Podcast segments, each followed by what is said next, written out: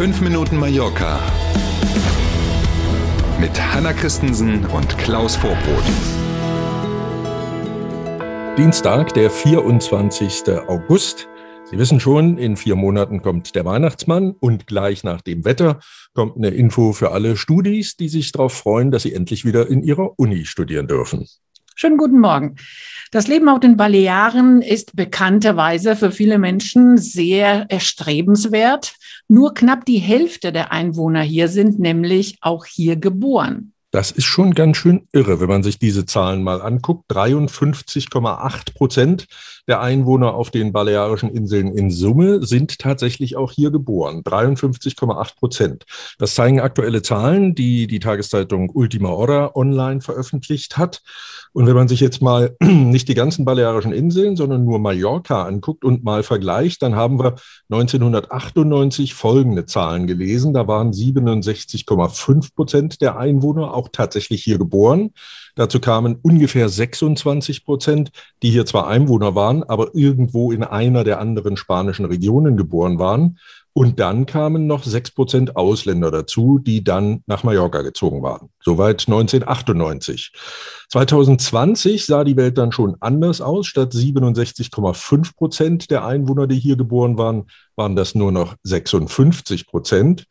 Statt 26 Prozent der Einwohner, die irgendwo in einer der anderen spanischen Regionen geboren waren, waren das dann nur noch 20 Prozent. Aber uns jetzt anschnallen, statt 6 Prozent der Menschen, die hier gewohnt haben und eigentlich im Ausland geboren waren, waren es 2020 24 Prozent. Also fast ein Viertel der Bevölkerung hier ist aus dem Ausland nach Mallorca gezogen. Zwei davon hören Sie gerade.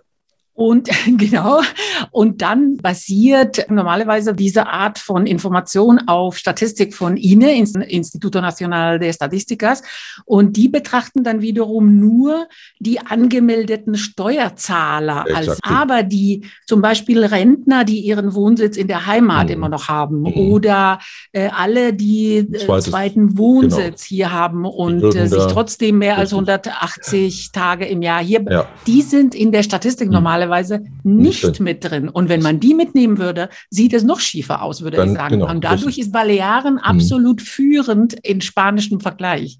Das auf jeden Fall. Keine andere spanische Region hat so eine hohe Attraktivität. Nichts anderes sagen ja diese Zahlen eigentlich, ne? dass also die Lebensqualität offenbar so hoch ist, dass so viele Menschen dahin wollen. Ne? Lebensqualität hat, und die Arbeitsmöglichkeiten, ne? Klar, muss man ne? auch sagen. Also Hochsaison zieht äh, wahnsinnig, besonders bei den genau. Spanien vom Festland. Ne? Genau, kennen wir an der Côte d'Azur in Südfrankreich zum Beispiel ja auch, ist ja auch so eine Region, mhm. die so ähnlich brummt. Mhm.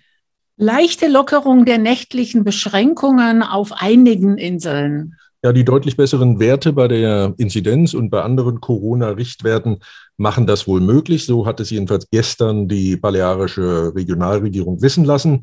Für Mallorca und für Ibiza gibt es derzeit in dieser Woche jedenfalls keine Änderungen, aber anders als sonst, wenn man ja nur alle 14 Tage darüber entschieden hat, will man in der nächsten Woche Entscheidungen treffen. Und wenn man dem Regierungssprecher richtig zugehört hat, dann konnte man raushören, dass sich da wohl nächste Woche einiges lockern wird.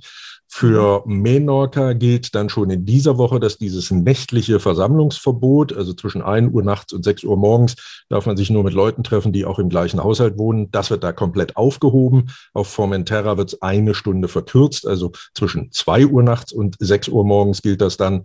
Ähm, und übrigens, äh, auch das wurde ja diskutiert, ob es eine Einführung einer Testpflicht gibt für Menschen, die nicht geimpft, nicht genesen sind und ins Restaurant wollen zum Beispiel. Da scheinen aber die juristischen Hürden so hoch zu sein, dass das Thema auf jeden Fall erstmal mhm. vom Tisch ist. In der Diskussion bleiben Großveranstaltungen und äh, Veranstaltungen ab einer bestimmten Personenzahl in Innenräumen.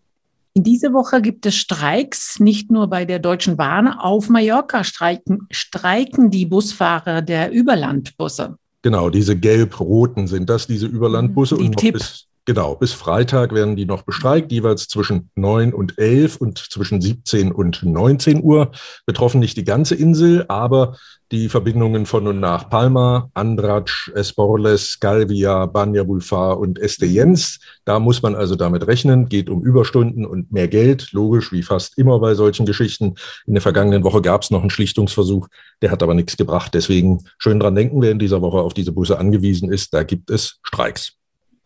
Und wir sind ganz schnell beim Wetter. Kein Streik bei der Sonne.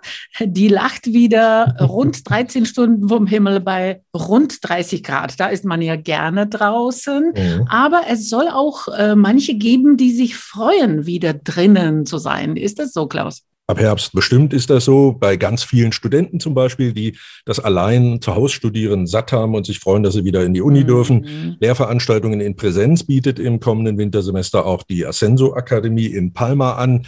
Welche Studiengänge das sind, die dann wieder in Palma direkt in der Akademie studiert werden können, darüber gibt es einen Überblick auf der Homepage und den Link dazu, den findet man in der Beschreibung zu dieser Folge hier. Das war es für heute. Vielen Dank. Wir freuen uns auf morgen um sieben. Tschüss. Tschüss, bis dann.